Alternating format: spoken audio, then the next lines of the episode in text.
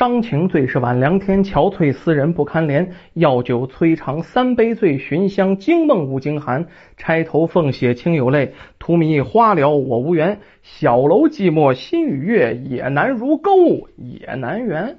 说这么几句定场诗哈，咱们啊，今天呢，赶紧再给大家多更新更新书啊。这个今天本身一天的工作挺忙，晚上呢，工作之前呢，哎。再倒出时间来，赶快先把今天的这个任务完成啊！先给您更新一集，因为现在好多新朋友听的也非常的快。然后呢，这个如果没得听的也不合适啊，是吧？然后咱们闲言少叙吧，然后书归正传啊。咱们有这么句老话不是吗？说命里有时终须有，命里无时莫强求。也就是什么意思呢？你别正经啊，就是咱们传说当中有命。人生啊，一生下来八个字儿就是生辰八字儿，全都写好了。你呢是你的就是你的，不是你的你就别正经啊。是你的你还躲不掉，所以说今天呢，咱就说一个根本就躲不掉的这么一东西，什么呢？哎，话说呀，古时候因为是神话故事嘛，您别正经时间。有一个年轻人呢，叫刘旺。叫刘旺，这刘旺呢，说是旺还不咋旺，为啥呢？他是以打柴为生，你想能旺到哪儿去啊？是不是？岁数啊也不算大啊，十六七岁，也现在来看就算个成人了。咱说有这么一天啊，刘旺啊打柴回来，路过呢一棵大树下面，哎呦，要说这个大树遮天蔽日啊，那时候天也挺热，这大树下面可挺凉快。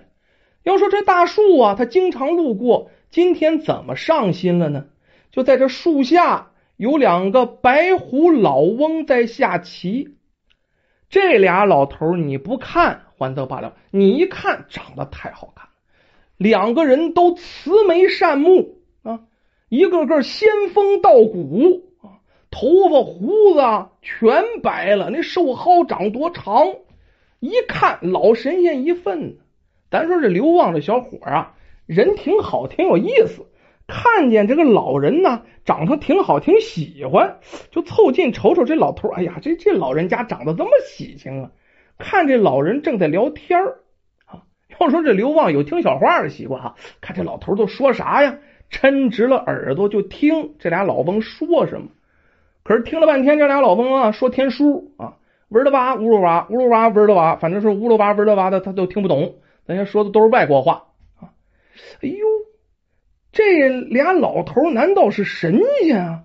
这说的什么话？我怎么完全听不懂啊？要说好奇之心呢，人间有之。于是走近了，挺恭敬，跟这俩老翁说：“嗯，二位老人家是神仙吧？你们怎么说的话我都听不懂啊？”哎呦，这老头一看一年轻人过来哈，哇！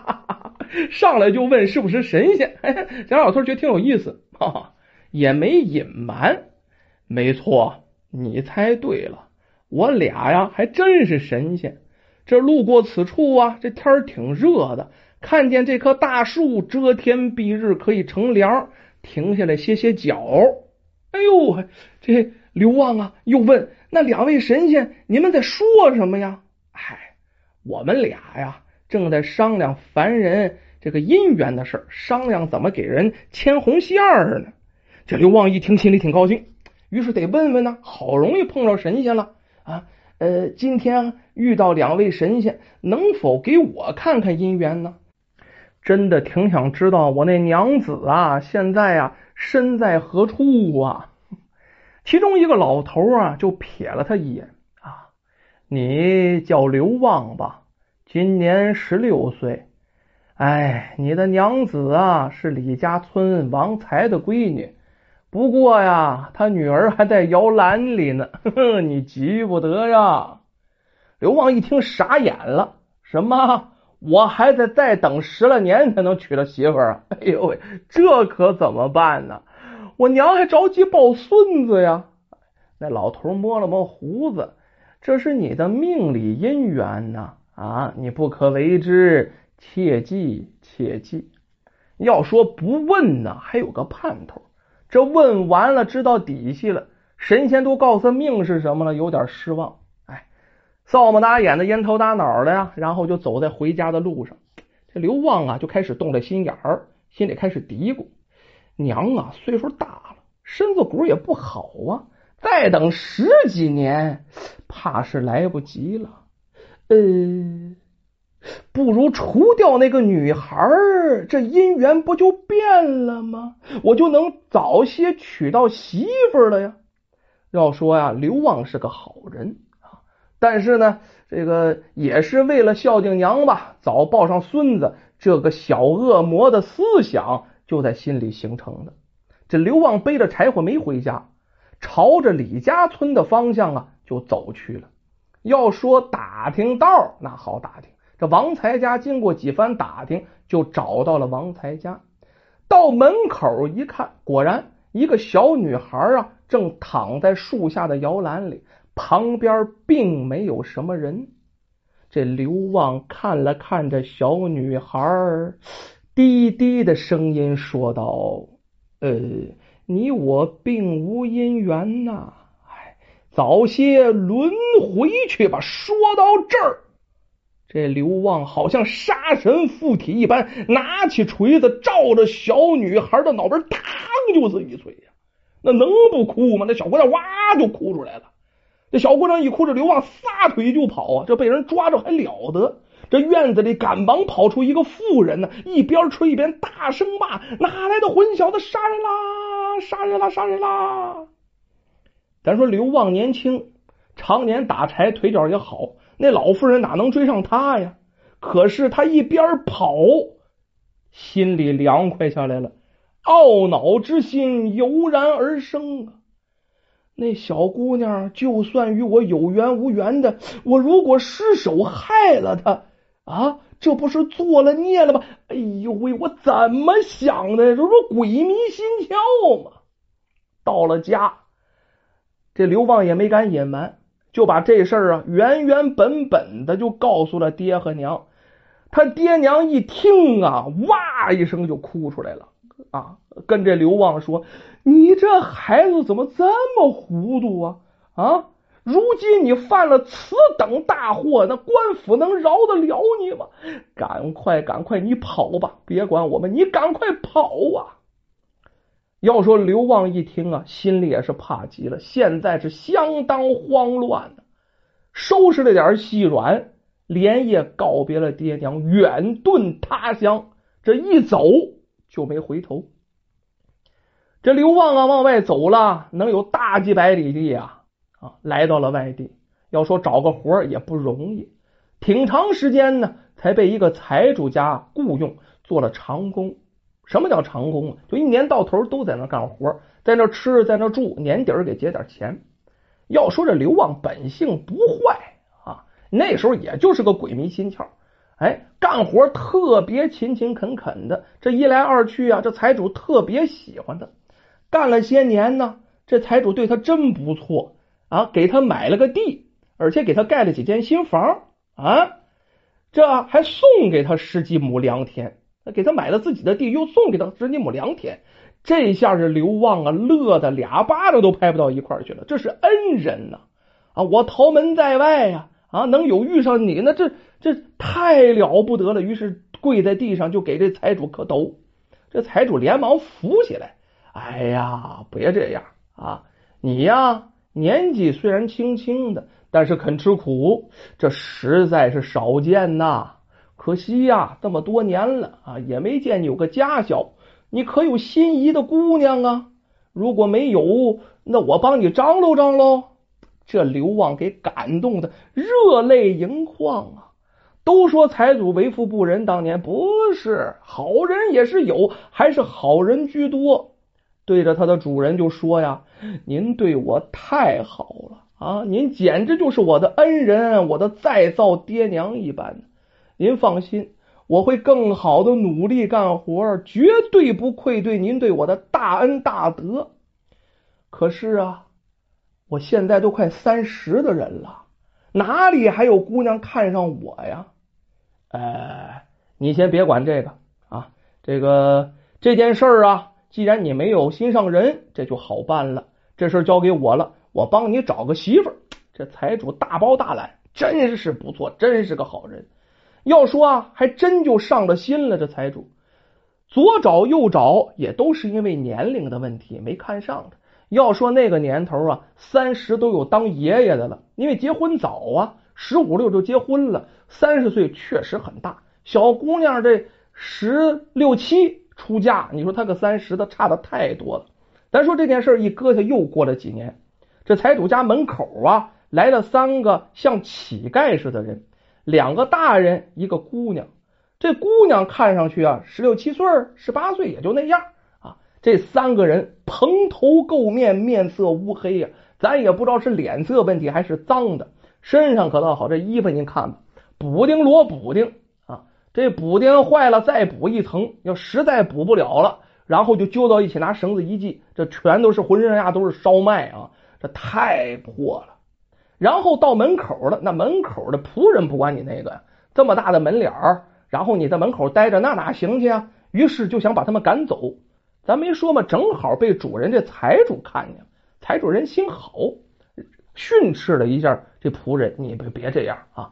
谁还没有个马高凳短的呀？以后不能这样的，老张啊，一边去一边去。”然后呢，到这三个人前面来问：“你们哪来的呀？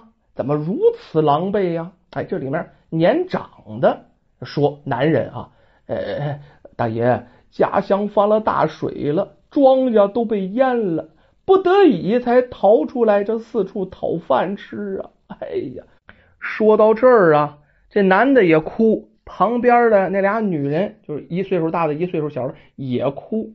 咱说这个财主本来心就善啊，听到这儿心里更不好受了，简单思索片刻啊。”你三人如无去处，不如在我家中暂住吧。别的不敢保，管你个温饱还是可以的。房子不算好，但是也能遮风避雨，不是吗？哎呦，这三个人闻言呢，感激不尽。这家三口就被财主啊安排在家里的闲房里了。这男人打点零工啊，这姑娘啊和他娘啊就洗洗涮涮，干点女人能干的活呗。一家三口总算是安稳了。总比吃了上顿没下顿强很多呀！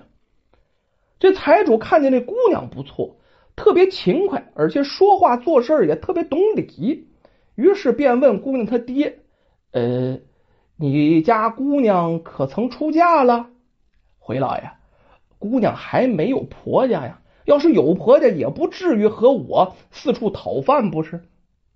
哎呀，我看你家姑娘人不错呀，我认识一个年轻人。人特别好，而且有房屋两间，良田十几亩，人长得好，就是这个岁数啊，稍微大了点今年呢已经三十了，出点头了啊。